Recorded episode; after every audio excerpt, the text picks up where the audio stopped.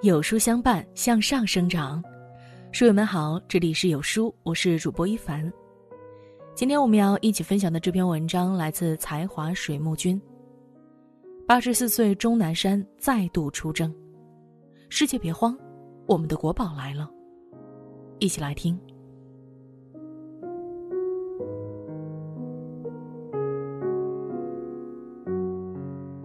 最近看到了张文宏教授说的这样一段话：中国最艰难的一段时间已经过掉了，看看下一阶段，中国能不能也为世界做些什么？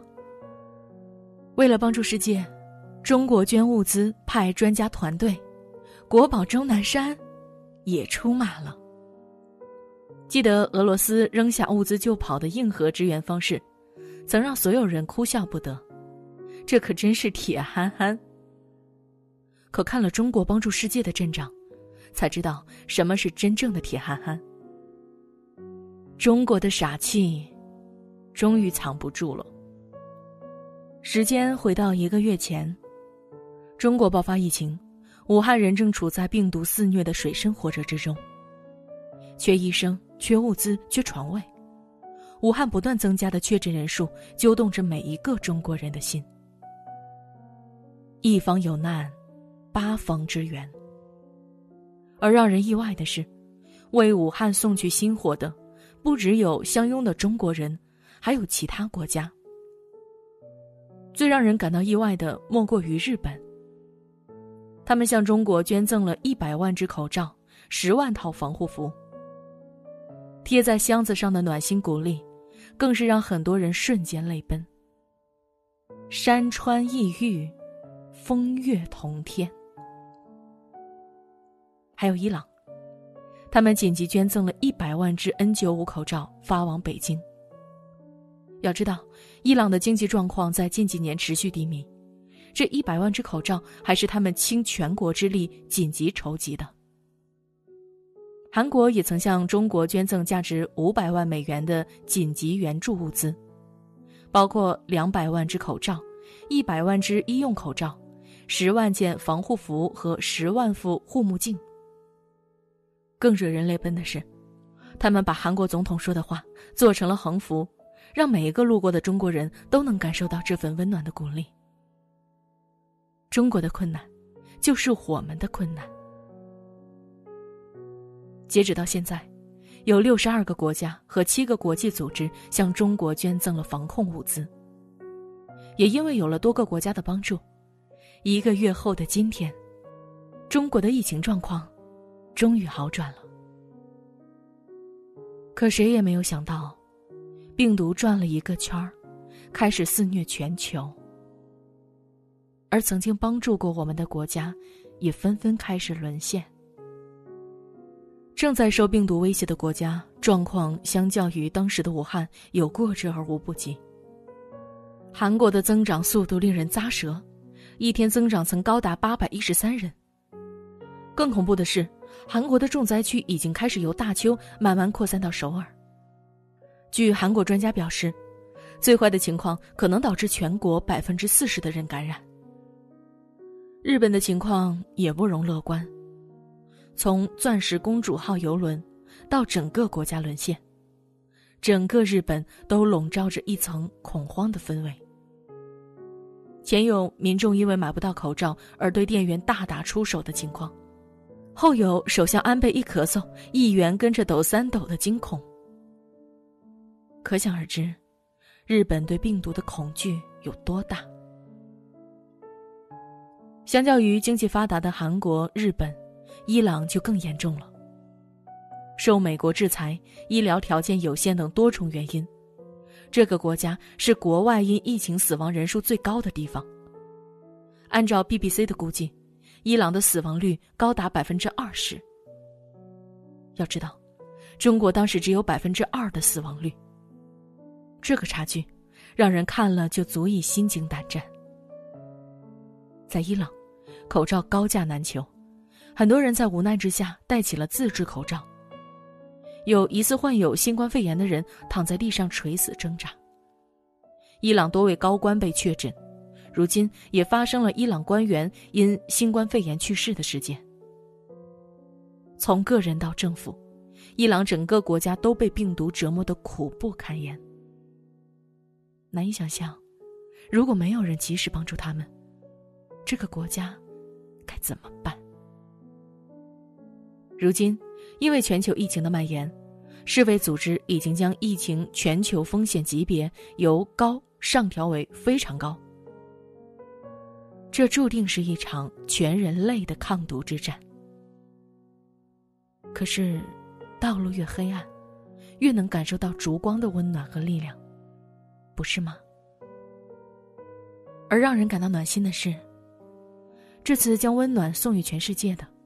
恰恰是自己生长的这片国土，也就是自身还未结束疫情，就倾尽全力帮助世界的中国。看到韩国确诊人数激增，大邱市口罩短缺，中国驻韩国大使馆迅速为大邱市紧急筹备了二点五万余个医用口罩，而上海市政府也紧急捐赠了五十万只口罩。看到日本的疫情突然爆发。中国立即捐赠了一批新冠病毒核酸检测试剂盒，并随后紧急向日本捐赠了五千套防护服和十万只口罩。看到伊朗的状况，中国紧急向伊朗捐赠了二十五万只口罩、五千套核酸检测试剂盒。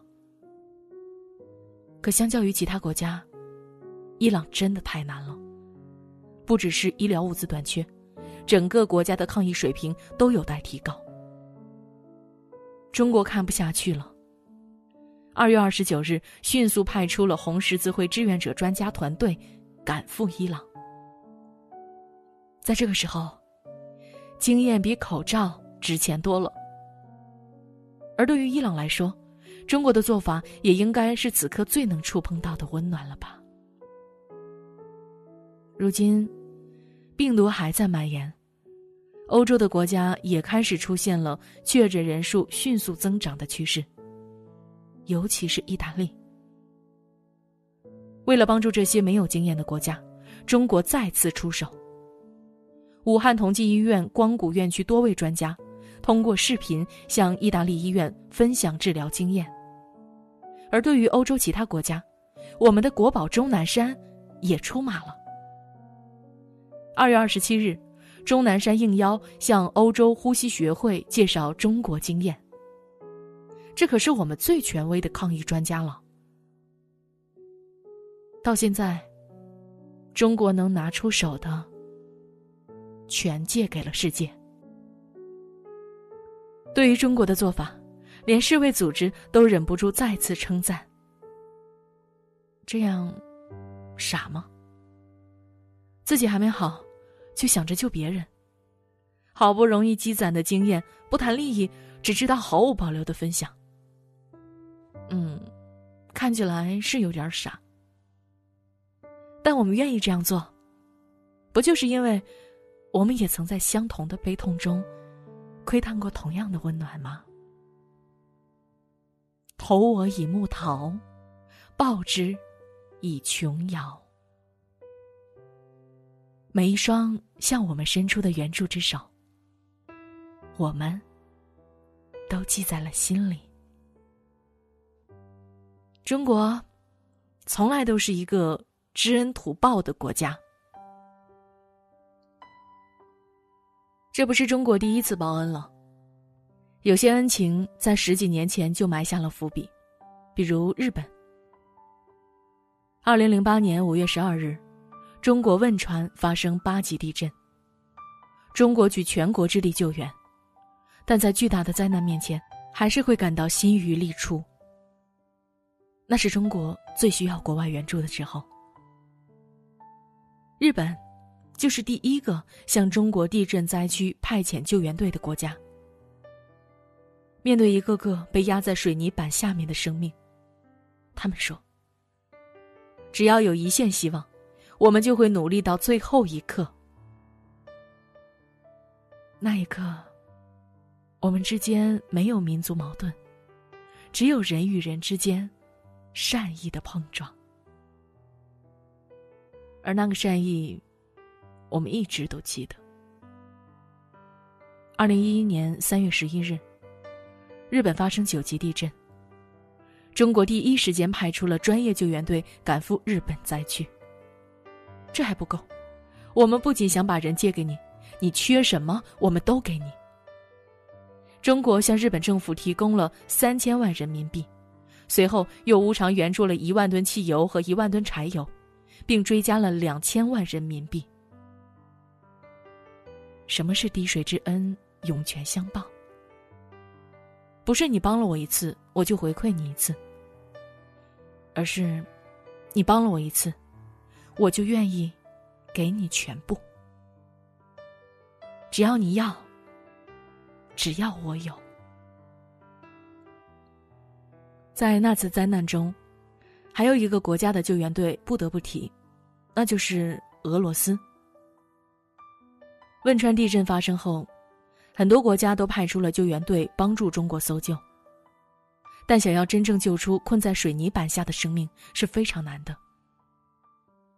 俄罗斯救援队是唯一一个帮我们营救出生还者的国际救援队。这份真正用心拯救我们同胞的情谊，我们又怎么会忘呢？近十年，中国一直都在回馈这份恩情。大家都知道，俄罗斯一直是能源供应大户，尤其是石油和天然气，这也是一直维持俄罗斯强大经济的两个方面。但之后一直受美国经济制裁，俄罗斯的经济开始出现了萎靡不振的状态。中国知道后。迅速甩出两千七百亿美元的石油订单，还都是高价购买。为什么？这就是中国傻里傻气的报恩方式。只要能帮到你，不管价多高，我都无所谓。当然，在外国人眼里，日本和俄罗斯都是相对发达的国家，这样的报恩似乎显得理所当然。可是，在中国人的眼里，善良。是无价的。看看巴基斯坦和莫桑比克就知道了。同事在汶川地震的支援，巴基斯坦援助中国两万二千二百六十顶帐篷，莫桑比克捐了四万元。乍一眼看这些钱并不多哈，可有人有一百块给你十块，和有人只有十块给你九块的区别，能一样吗？当时的那些物资，已经让这两个国家倾其所有了。巴基斯坦穷到什么程度？二零零八年，他们只有四架飞机，其中两架还是紧急军事备用的。可为了运输物资，他们动用了全部的飞机。而巴基斯坦捐赠的帐篷之所以能精准到个位数，就是因为他们动用了战略储备的所有帐篷。为了多放一些物资，他们把仅有的四架飞机上的座位都拆掉了。也正是因为这些帐篷，中国人才能在一片废墟中有一方休憩之地。曾在知乎上看到网友这样形容巴基斯坦：就像是一个穷亲戚，知道你家里出事儿了，上门从口袋里摸索出一块手帕。层层打开后，给了你一百块，说：“你先拿着，不够啊，我再去家里给凑凑。”这样的形容，让人看了又心酸又感动。能有这样的穷亲戚，是我们的荣幸啊。而我们，也从未负过这位亲戚。十几年来。中国一直帮助巴基斯坦恢复经济，去年更是斥资二十亿美元，翻修了巴基斯坦通往山区的公路。而在今天，即使中国自身已经被疫情搞得十分疲惫，还是想着抽出一些精力，专门派出治蝗专家，为这位曾经给予我们帮助的国家尽一点绵薄之力。莫桑比克就更不用说了。这个国家是真真正正的穷得叮当响。二零零八年，莫桑比克绝对贫困人口指数达到百分之五十四，人均收入只有可怜的一点六元，是世界上最穷的国家之一。四万元，对他们来说，是能拿出的全部资金了。当时，莫桑比克的做法受到了不少西方国家的嘲笑。一个国家出这么点钱，好意思拿出手吗？但中国人却更感动于，我把一切都给你的那份恩情。这份恩情，中国人也一直记到了现在。二零一五年，莫桑比克发生洪涝灾害，中国捐助了总价值七十万美元的物资援助。这还不够。为了能拉一拉这位兄弟的经济状况，中国注入了不少于十亿的资金，用于莫桑比克工业项目的建设，比如非洲最大跨境的悬索桥马普托大桥就是中国人帮忙修建的。相较于当时的四万元，中国做到了上万倍的回馈，愣是觉得一点都不冤。因为恩情大于一切的道理。早就成了中国人骨子里根深蒂固的观念了。当然，说起中国人的报恩，不止于灾难这一点。你知道中国为什么和非洲国家如此友好吗？友好到愿意掏家产似的帮助这片贫穷大陆的国家。几十年来，中国一批又一批工程技术人员带着各类建筑材料和设备抵达非洲。负责项目的施工和安装。到现在，中国在非洲承包的工程达到了近五百亿美元。非洲发生埃博拉，所有的国家都避之不及，可我们呢？二零一四年，中国率先行动，紧急驰援赶赴非洲，提供了三批紧急人道主义援助。几年来，中国时刻关注着非洲疫情状况。每一次支援都走在了最前端。这还不够。为了帮助非洲人真正解决生活问题，中国是真真正正的操碎了心。非洲的兄弟们怎么老生病啊？听说赤道几内亚疟疾发病率高达百分之四十，和污水有很大的关系。中国迅速援建了污水处理项目。啥？非洲还有地方没通网？听说当地的人们用不上网，中国迅速出手建立了运营商基站。非洲的娃娃怎么好多都不去上学呢？听说非洲的教育不行，中国给他们建了一千所的希望小学。又扔钱，又救命，又帮助改善生活。中国自己还有很多贫困地区没有解决，这么做，到底是为什么？原因很简单。中国在困难时期，曾受过非洲穷兄弟的一次帮助。一九七一年，联合国第二十六届大会召开。在此之前，中国一直在争取恢复联合国合法席位。那场关于中国代表权问题的争论已经持续了二十年。为什么难以恢复呢？看看当时反对的国家都有哪些吧。美国、日本、菲律宾、澳大利亚、新西兰，都是在当时经济实力十分雄厚的国家。而那个时候的我们，百废待兴。面对这些国家的为难，我们想要顺利恢复联合国合法席位是十分困难的。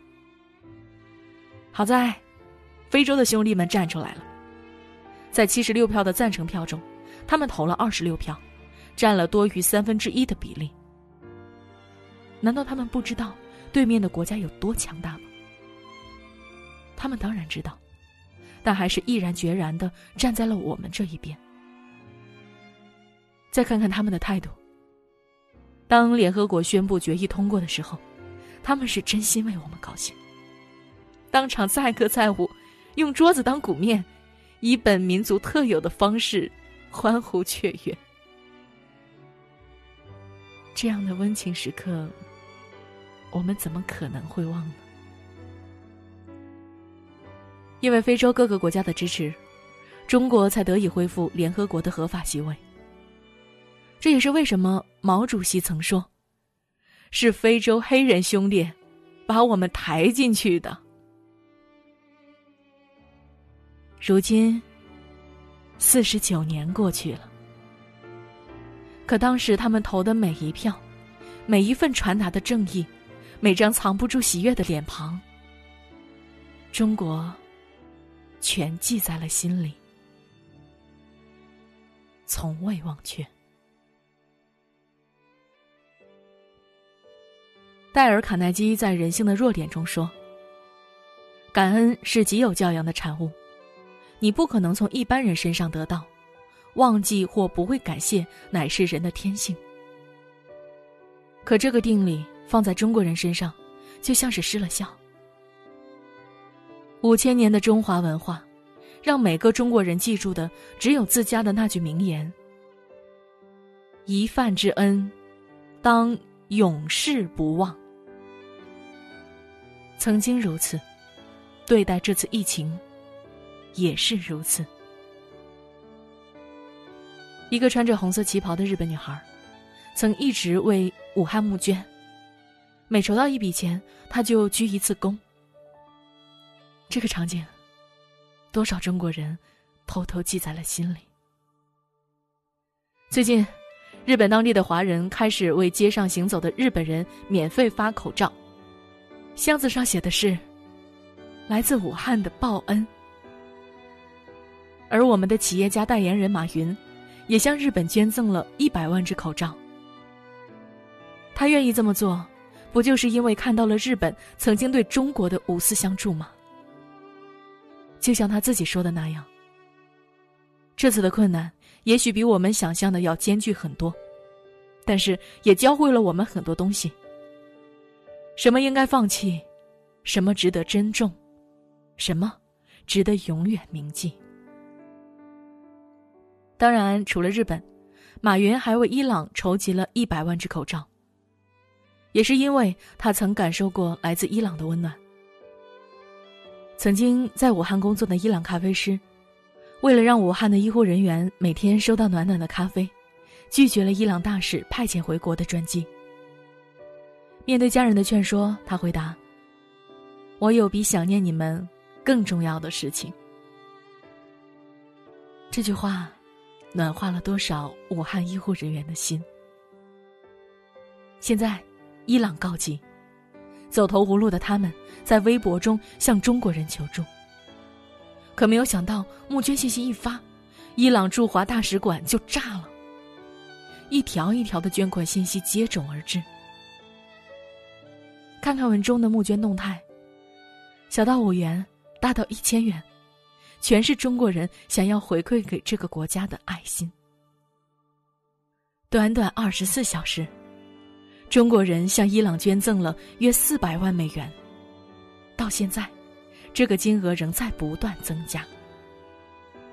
而伊朗驻华大使馆发布捐赠渠道的微博下面，更是充满了中国人的暖心鼓励。其中点赞最高的一条，是这么说的：“你们把口罩送来的时候，可是二话没说，我国理应感恩图报。”这就是所有中国人的心声吧。报恩这两个字，早就注入了我们的血液里，就像吃家常便饭一样，对每个中国人来说。这简直是件再正常不过的事情了，以至于在此之前，有书君从未觉得这样的行为有多高尚。直到最近看到这样一个视频：伊朗现在的病毒情况非常严重，而且伊朗的医疗资源条件比较有限，所以中国的帮助对我们来说就是雪中送炭。读完最后四个字。这位眼中泛着泪花的伊朗姑娘，歪头笑了一下。随后，她把右手放到了自己的胸口，向中国表示了感谢。你永远不知道，自己的一个善意的举动，会怎样影响别人的一生。原来，自己认为最正常不过的举动，能让对方感受到那么大的温暖。三月二日，中国军方五千大校在新闻发布会上曾说过这么一段话：“中国汉字中的人字，就是一个相互支撑的架构。岁寒知松柏，患难见真情。当中国全力抗击疫情之时，许多国家和军队向我们提供了真诚的帮助和支持。我们一定能够战胜疫情，迎来一个更加明媚的春天。这个春天，属于中国，也属于世界。是啊，灾难面前，没有哪个国家能成为一座孤岛。人性之间的距离。又怎么会被国界阻止呢？中国曾受到各个国家的帮助。此刻，虽然中国还未完全脱离疫情状况，但仍愿意付出全力，帮助整个世界的人渡过难关。列夫·托尔斯泰曾说：“没有单纯、善良和真实，就没有伟大。”而国家的强大。应该也是如此平定。心存善念，亦有力量对世界施以善行。何其有幸，生在这样一个温柔而伟大的国家。如今疫情肆虐全球，中国也在全面抗疫。唯愿钟南山院士的经验分享，能让欧洲的国家。因为我们的一点绵薄之力，早日战胜疫情。唯愿日本的樱花、韩国的木槿花、意大利的雏菊、伊朗的蔷薇，能像武汉的樱花一样，如期开放。那一天，不会很远的。